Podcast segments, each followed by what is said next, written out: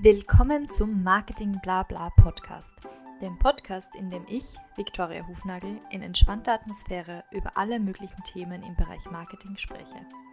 Ich freue mich sehr, dass ihr heute wieder mit dabei seid und wünsche euch ganz viel Spaß bei dieser Folge. Welcome to another episode of the GCVB series within the Marketing Blah podcast. Today we have an English episode coming for you, as you can already tell. um, we've decided to spontaneously do a podcast recording um, to just give you a bit of an update of uh, any news that we've learned about in the past few weeks since we've done our last um, um, solo episode. So it's, so it's Joe with me today, by the way. I'm not alone. So it's the two of us, and we've had some, well, quite a lot of interviews for you recently. So that's why we just decided to do um, some updates generally on the marketing world for you today again um, for a bit of an exchange before the next interview is coming your way. In two weeks uh, thursday in two weeks we'll have another very exciting interview with a really cool guest uh, on a topic that we haven't covered so far in so much detail yet so i think it's really cool that we um, got our guest to be on the podcast really yeah um, but without further ado i think let's just get started so Joe, what have you learned about marketing recently? yeah, well, there there have been um, some very interesting um, things happening uh, lately. Well, speaking of happening, yesterday's blackout on uh, a, a, couple of uh, social media platforms um, probably had devastating effects on some of the activities of key players. Uh, and quite good effects on some other key players. Maybe, maybe, maybe, and uh, probably, um, yeah. I've I've seen uh, you know jokes uh, about uh, uh, productivity rising, rising when when social media platforms black out.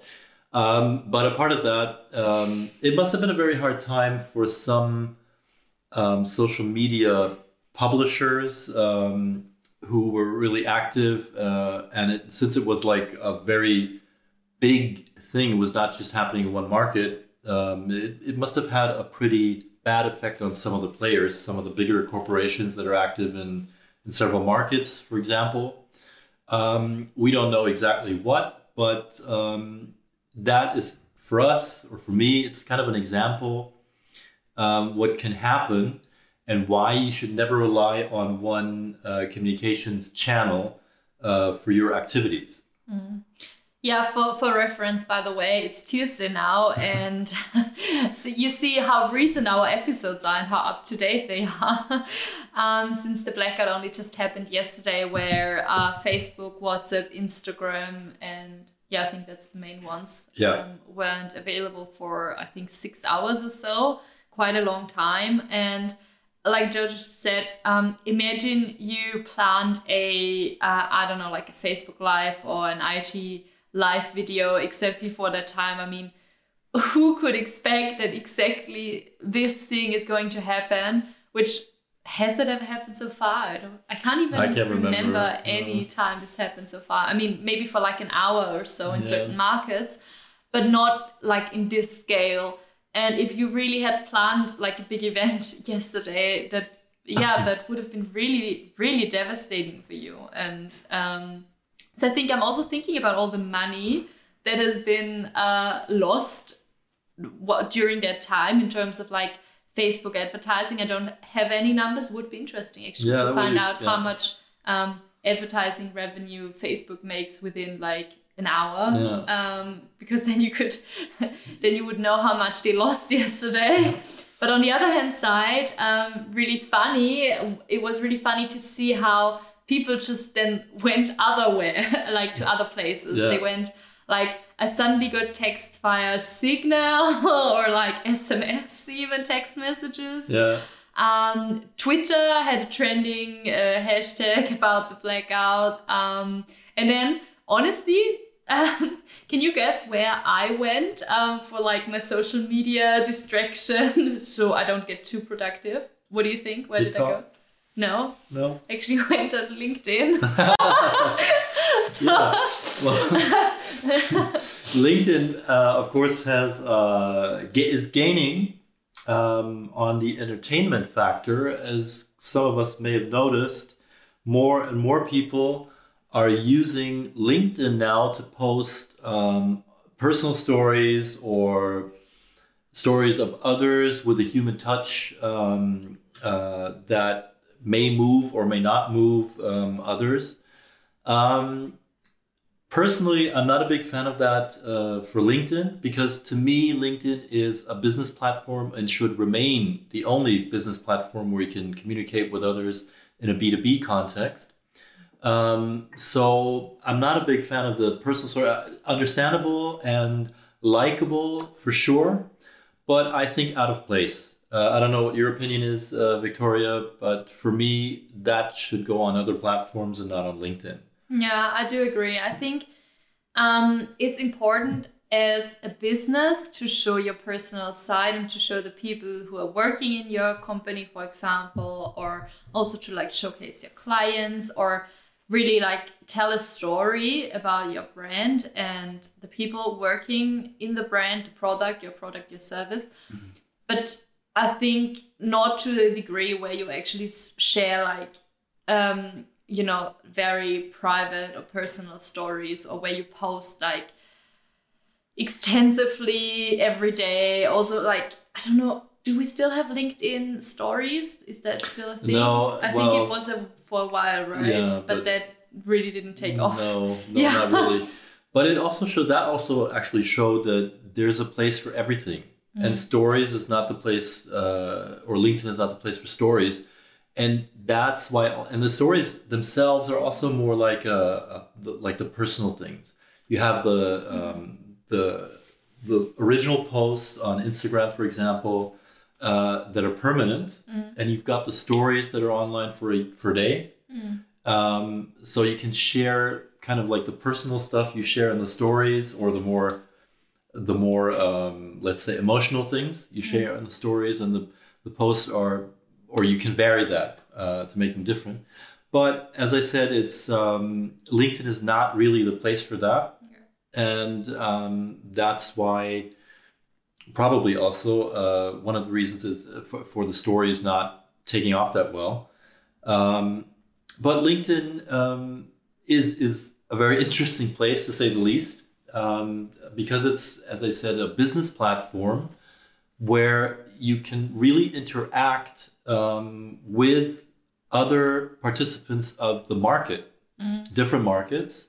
Whatever you're doing, you will find partners, customers, or or um, even uh, suppliers, whatever you need.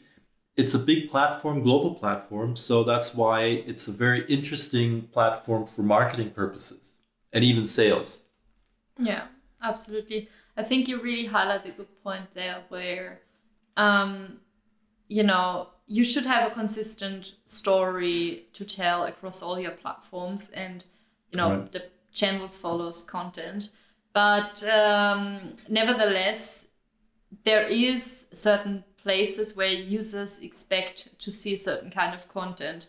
Like, um, I think you also said that when we had an uh, we wrote an offer the other day um, Yeah. for like an, an interested client and we talked about you know which channels to use and while the content um, you know is generally like something that would have fit on Instagram it's not the place where that specific target group we were talking about um, is really in the right set of mind um, to make a sale or to like engage further with that service or product. Yeah. and you know there's other things that you can do on instagram but um, just that particular use case um, maybe was not so suitable for that platform. And i think it's a it's the same thing with lots of stores and that's also why we would like never recommend to po- post the same content on all platforms No.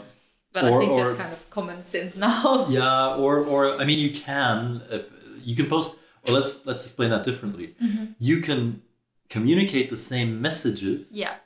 but you should not create the same stories for them maybe maybe you have a different angle for each platform some stories or some posts go well on all but those have to be very uh, um, let's say that those have to be stories that where you know that the target groups uh, on each and every platform uh, are okay with them and actually engage with them. Because otherwise you would never post the same emotional stories on on linkedin for example that you have on on instagram or facebook or whatever else uh, you're using as your channels yeah and and tiktok for example is something totally different again uh, Pinterest, also an emerging um, or a platform with emerging um, uh, importance Re-emerging. It's or like re-emerging. yeah, but I mean, for for corporate um, purposes, I think that Pinterest has never really been a big thing. True, But I yeah. think it is getting it's gaining importance now um, as as more people use it that way.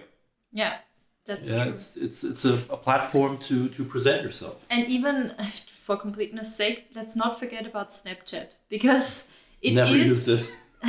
yeah, it, it seems like you know, um, like those common misconception where Facebook is dead or like um, Snapchat was just a hype of twenty, what was it, eighteen, and now it's gone again. But I've recently listened to another podcast, by the way, recommendation here, um, for the uh, Baby Got Business podcast by Ann-Kathrin Schmitz. Um, and she did a, a special on uh, all the key social media platforms. And she interviewed, um, like, I don't know what his role was exactly, but someone from Snapchat. And um, they told her that actually, you know, Snapchat user numbers are still growing and how they're using Snapchat is just changing, like, in terms of they are focusing on. On those AR filter stuff. Um, like really, that whole filter thing is their key um, market. And uh, even in my my own way of using Snapchat, for example, it's changed. Like I basically got a new phone and didn't even install Snapchat Yeah. first, and then like. My friends kept telling me, you know, I keep sending you pictures, but you never reply. it's like, well, I don't even have the app anymore. And then I downloaded it again, and then I just realized that I actually get snaps every day. I just never open them, but people keep sending them to me. um, Yes. Yeah, so you know, it's still um, it's still there. It's still alive, very much so, and I don't think we can. We've seen the last of it yet. No, maybe you're right. But as I said, I'm not a Snapchat uh, user anymore. Um, actually, I never was a real uh, Snapchat u- user. So um, that's interesting insight for me. Um, yeah, and uh, you know, just for, for maybe summing up uh, our, our points on, on LinkedIn, um, we started with. Um, there's been a recent uh, um, study published by uh, Just Connecting, um, and we'd like to highlight it because it's very good. Uh, people, they, they- you can download it. It's the LinkedIn Algorithm Report 2021, and it has some very good insights. And uh, just to summarize the quick tips they present, um, the best way to, as they say, rock the algorithm is to create high quality content, of course, um, because low quality posts won't deliver good results. Wow. I mean, that's for content marketers, uh, for content marketers like us, that's the given. Um, uh, and um, but nonetheless, it has to be said repeatedly. Um, and then, what is also important, like it's actually gaining more importance here. It's the the dwell time, the time that people spend on posts, on reading posts, on, inter- on interacting with posts. Um, if you maximize the dwell time, it will have a positive effect. Um, and there's various uh, possibilities for, for doing that. You can use slide decks, videos, long text posts.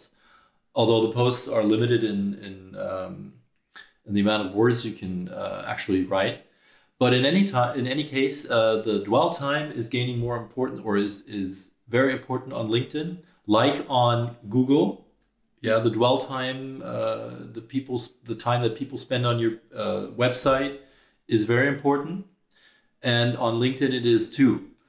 And another thing is to focus on getting engagement in the first three hours of posting. Yeah, so it has to be something that really uh, gets people's attention and makes them interact and engage. And it makes the time where you post important. and the, it makes the time you post important. Although um, one of the one of the findings was also that um, the best time is in the morning, um, between eight and eleven a.m. and then again on uh, during lunchtime. Okay. Um, afternoons also, but not that much. Um, and the other thing is for example, like there's been discussions like where do you put your, your hashtags and, and things like that, but it doesn't actually matter. It has no influence on the distribution. Mm-hmm. Okay. Yeah. Um, the only thing, the only thing um, that really, you know, matters on LinkedIn is like on any other platform. If you're active and you engage with others uh, or with other people's content, um, the better for you. The more engagement you will get. That's one of the findings as well. Um, and one of the other uh, interesting findings that could not be explained is that on average, all LinkedIn members have lost about 20% of reach compared to last year. Um, that's a very interesting finding, I think. Uh, one fifth of your reach, just like that. Um, it would be interesting to know more about that um, when time comes. Yeah, and I think it also gives you some perspective. If you noticed your reach dropping and you know it's for everyone, then no, it's not that bad.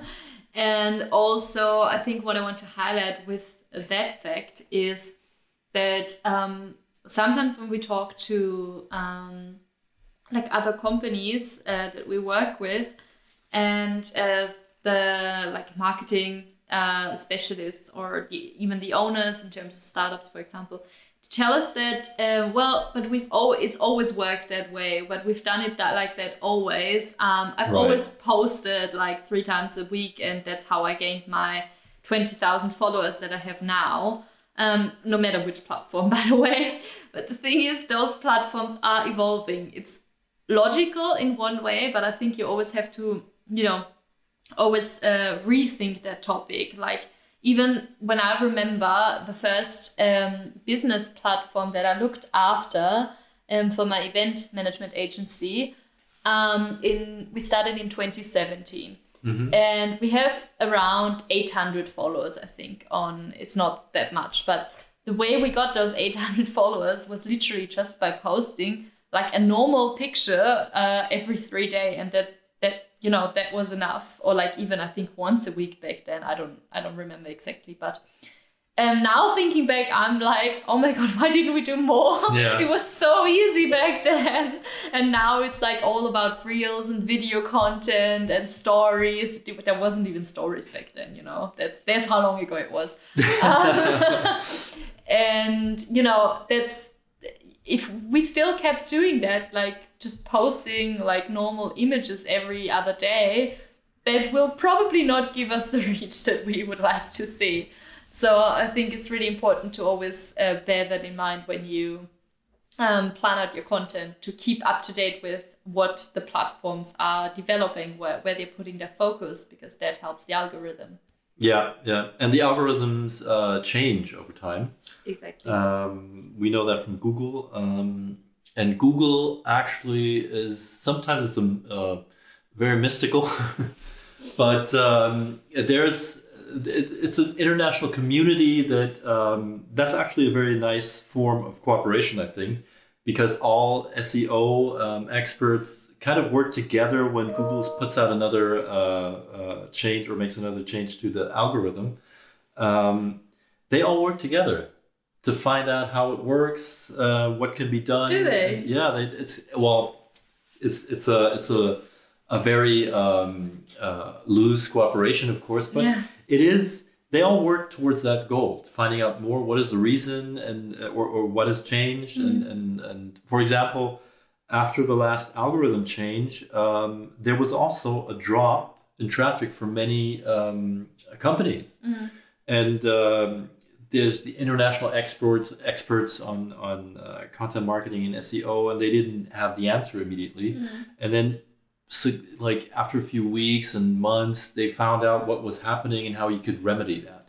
So that's actually like, uh, yeah, it's it is kind of an international community um, when things like that happen. Of course, they all compete. Yeah.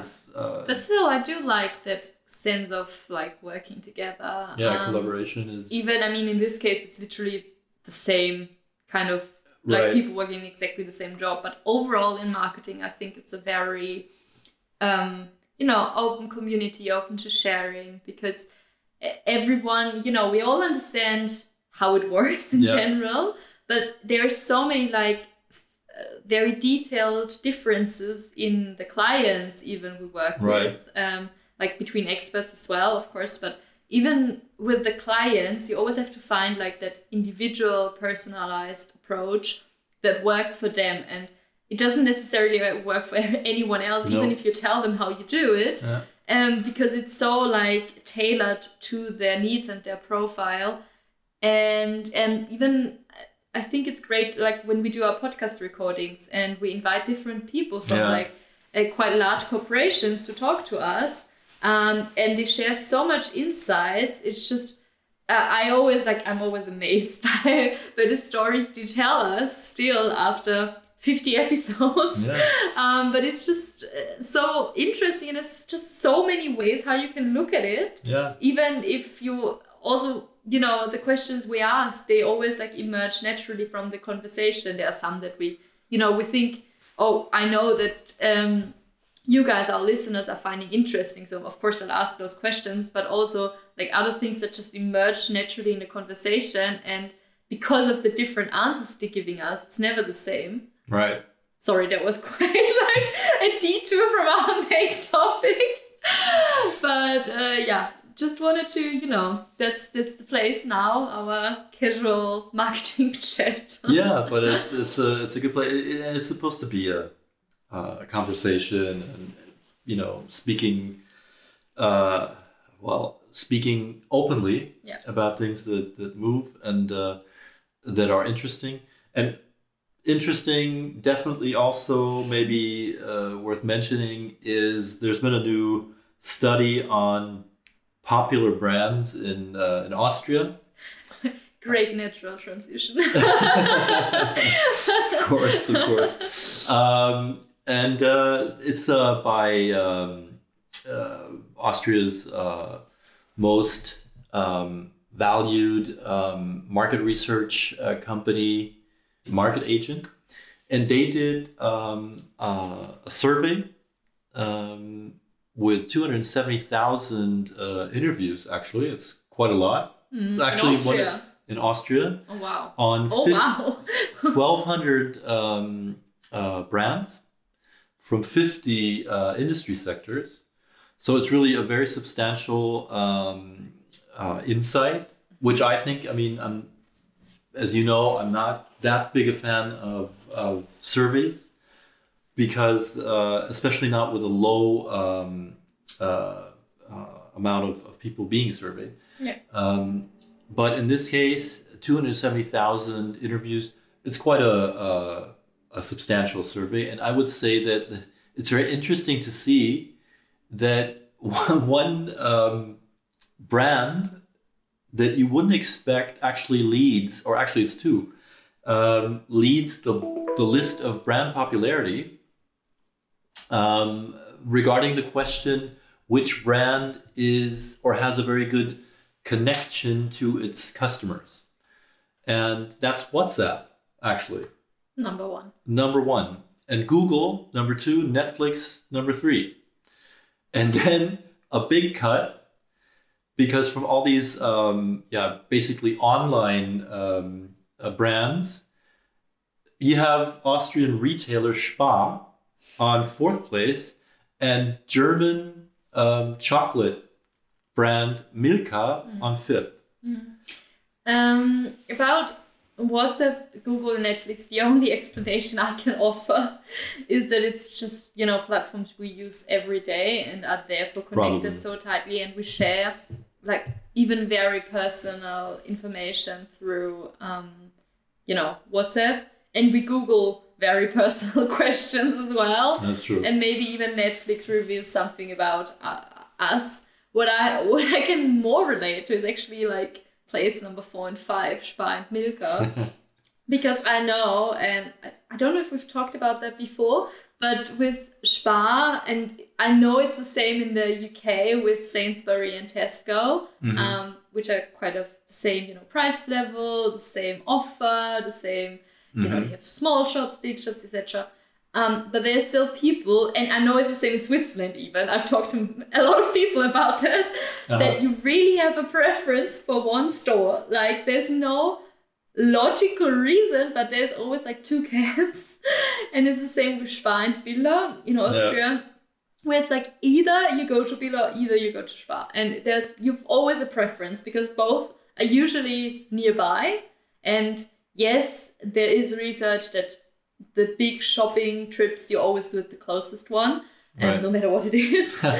but um, for Spar and Bill is, you know, some people just say, oh my god, yeah, Spar, it's just like it's just such a cheap image, and then the others go like, oh, Billa, it's it's so vain, it's way too expensive, they don't have enough like a But is product. that really true? Is that really true? Because no. it's not true at all. Because, uh, from my opinion, Spar has uh, a bigger price range, so they uh, uh, you can buy things that are more expensive at Spar. I think, um, and but they're not available in all stores.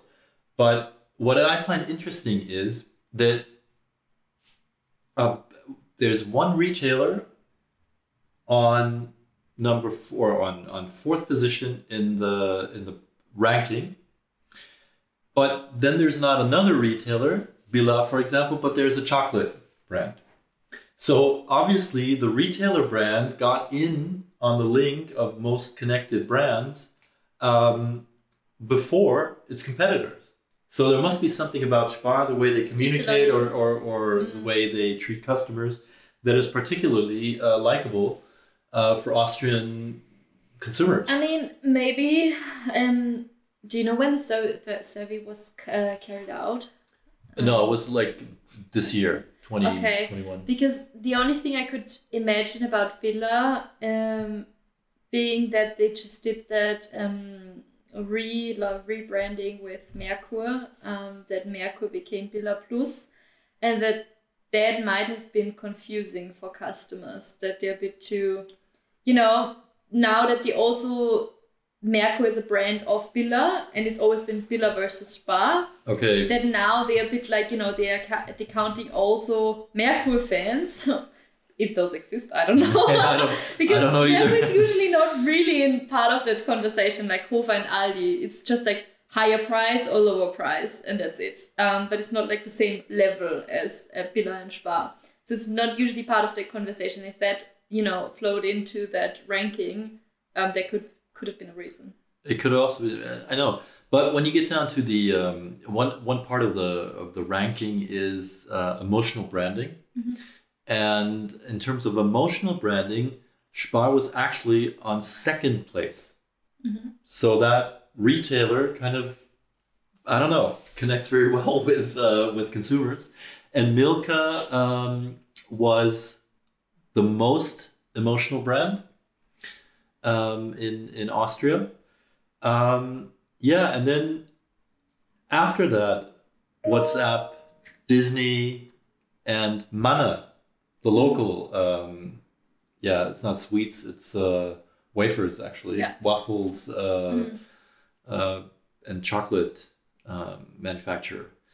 Yeah, and um, that's I think that's a very interesting um, um, thing to see how brands uh, are doing in in different countries. Yeah, I bet that in Germany, if you do the same uh, survey, you would not have the same result. yeah You'd likely have other brands. Uh, maybe you would have the the same um, Do you have that kind of competition like I just told you about it? In Germany, you have with the supermarket brands. Yeah. Yeah, you do. You have. Uh, well, there's one premium supermarket. It's Edeka. Yeah. And one of the reasons why probably Edeka would also rank emotionally is uh, or Because of the Christmas ad. not only the Christmas, ad, but Edeka has been doing um, like very uh, funny ads or interesting uh, commercials um, on TV for, for YouTube for, for any channel for a number of years. Mhm. And um, they uh, use different peoples, they use comedians, philosoph- philosophers, and uh, they all uh, have their, their own, I don't know, they add to, to the to the emotions that you um, uh, Yeah. uh, ascribe to the brand. And um, I don't know, Edeka is is when you go into the shop, it's very clean. It's uh, it's they have a different range of brands too. They have their own not so expensive in-house brands like uh, Spar, I think it has here too, and Billa. Uh, it's the same in Germany.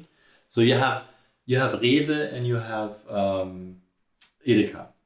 Okay. And uh, actually, I would say that as a consumer, I don't see that much difference. There's a difference between Rewe and Edeka on top of the range, and then you have things like uh, Pennymarkt, Netto, and and uh, of course then Aldi and Lidl. The, that's like the range, yeah. But on top, the two uh, top brands for for uh, something more pricey? Like are a little bit more pricey. Rewe and and and uh, Edeka. and anything above those two? No. Okay. Well, yeah, there is one, but Uh, but that's uh, Kaufhof Galeria. well. Yeah, it's uh, like the the what you say Feinkost uh, Yeah. Abteilung. Um, yeah, but that's totally different because that's where you can buy your champagne, which you can also get at Edeka, of course, or Mm-hmm. Rewe. Um, but anyway, I mean, it's just like the if you would ask someone in Germany what is like the brand that connects Mm. well emotionally, it will not be a supermarket likely. It would be maybe a car manufacturer or uh, I don't know, maybe even um, Do you think so? I think that's just your personal view. I. I could never imagine connecting with a car brand. I can, I can, of course, of course. Um, no, and also other things like I don't know. I mean, yeah, Oh, I connect with the dog food website. okay, because you're a dog owner, of course. I've talked about this before on the podcast and still love it. Yes, of course, of course. Favorite brand. right, yeah, because you're a dog mom. But um, me not owning a dog uh, or cat, I'm not that well connected. and not owning a car. So. Not- no, but I, in the middle of the city, you don't need uh, to own a car. yeah, but you're several- still a uh, you know car lover, which is Yeah, I love cars. I love even I love even like the cars that are bad for the environment. um, perhaps especially those cars uh, because of the sound, because of the way they were manufactured, the, the way they look, the design. Mm-hmm. Um, those are you know like it's like a dying um, yeah uh, type of, vehicle. Uh, strong motor or strong engine and and, and a, very distinct sound to it. You're not gonna have that anymore in ten to fifteen years. It's gonna be different. It's gonna be nice and peaceful. And it's gonna be nice, peaceful, quiet, which of course I appreciate living in the city.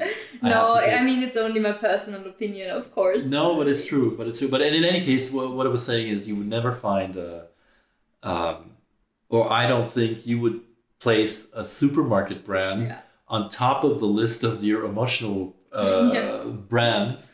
That maybe it would even be like a more a soccer club or something like Bavaria Munich or or, or Oh Bayern. yeah, yeah, exactly. All those sports brands. Yeah, it's funny. It's funny that they're not really there. there in, Oh. in this ranking.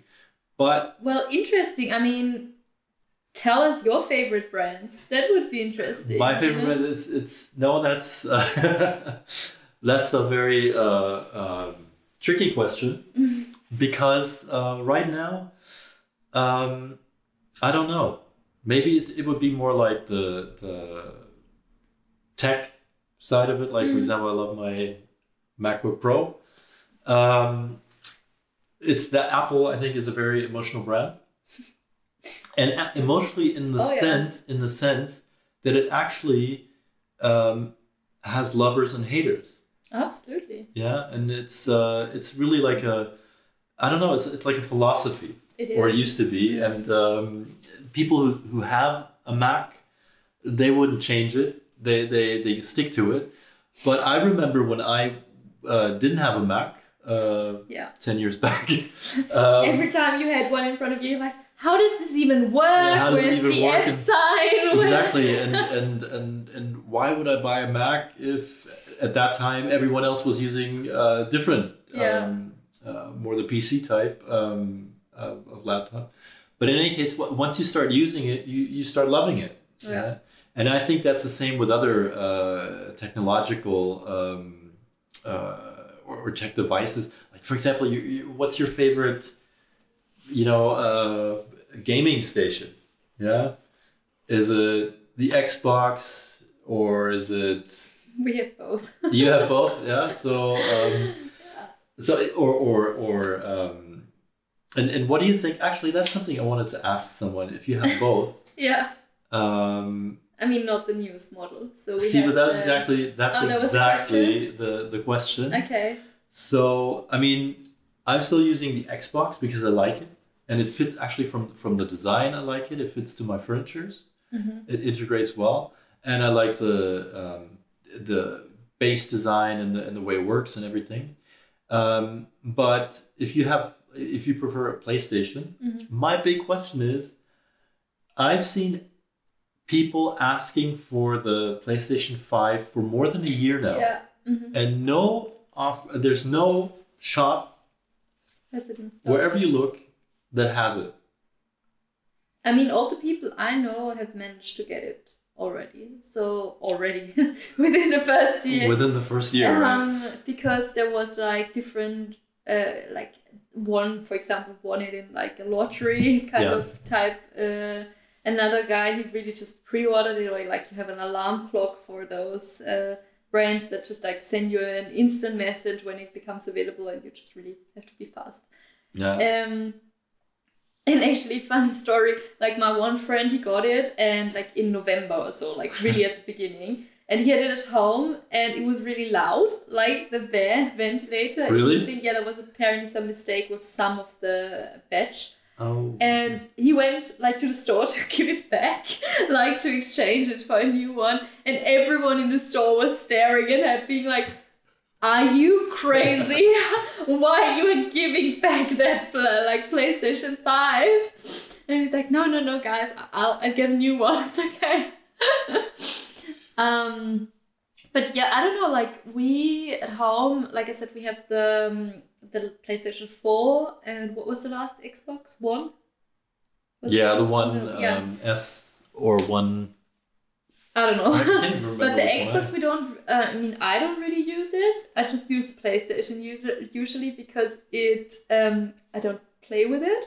I just Really? use it for Netflix, for YouTube, for like. I'm really just using it for like you know to get a yoga workout in well, or to. Then, then you have the player use uh, Yeah, I'm. I don't think I'm the prime target group. I would.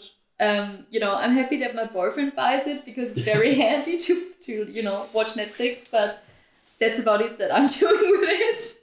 But I use it more than him now, so just for those things. all right but um, you're not using it for the original purpose no, not uh, really. so, so you're not a gamer. not the best person No. to ask. I'm usually just annoyed that the uh, is out of battery. Yeah, that's that's true. It's something, um, but now you have rechargeable um, batteries for them. So yeah, yeah, Or- and or we you packs. just have to contact like with the cable, but even that is too annoying for me most. oh well. well anyways um i think we are quite we have quite a long episode already again considering we just wanted to give you a few updates. Um but yeah um let us know how you enjoyed that kind of chatty episode where we just you know tell you a bit about our thoughts. Um and maybe we can also do um, an episode on like uh, christmas marketing soon or marketing for black friday maybe um, let us know if that would be something that you would be interested in, and we're happy to like share our research um, with you in the podcast. Well, thanks for listening Thanks for listening. and hear you again in two weeks. Das war's auch schon wieder mit dieser Folge von Marketing Blabla. Vielen Dank fürs Dabeisein. Wenn euch die Folge gefallen hat, würde ich mich freuen, wenn ihr dem Podcast folgt, um keine weiteren Folgen mehr zu verpassen. Weitere Infos zum Thema gibt's auch auf Instagram bei @marketingblabla. Ich freue mich außerdem immer über euer Feedback oder Kommentare. Ganz einfach via Instagram Directs oder via E-Mail an victoria.hufnagel.livest.at. Bis zum nächsten Mal.